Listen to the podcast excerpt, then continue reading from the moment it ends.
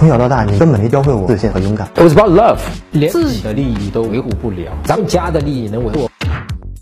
琛哥，我被喜欢的女生拉黑了，我追了她两年，经历了好多事情，我是一个标标准准的舔狗。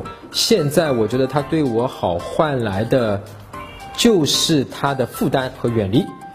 我发现她晚上微信语音经常占线，每天早上微信运动更新，总会有一个人给他点赞。那天我忍不住了，问他，他就给我拉黑了。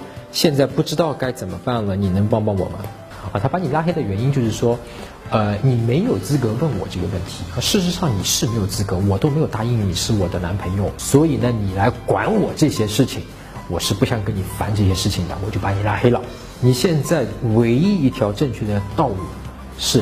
什么都不做，千万不要再去主动联系他啊！微信拉黑就算了，如果你有他手机的话，千万不要给他发短消息，千万不要打电话给他，千万不要再去找他。那么你等个大概两到三个月啊，比方说国庆节，对吧？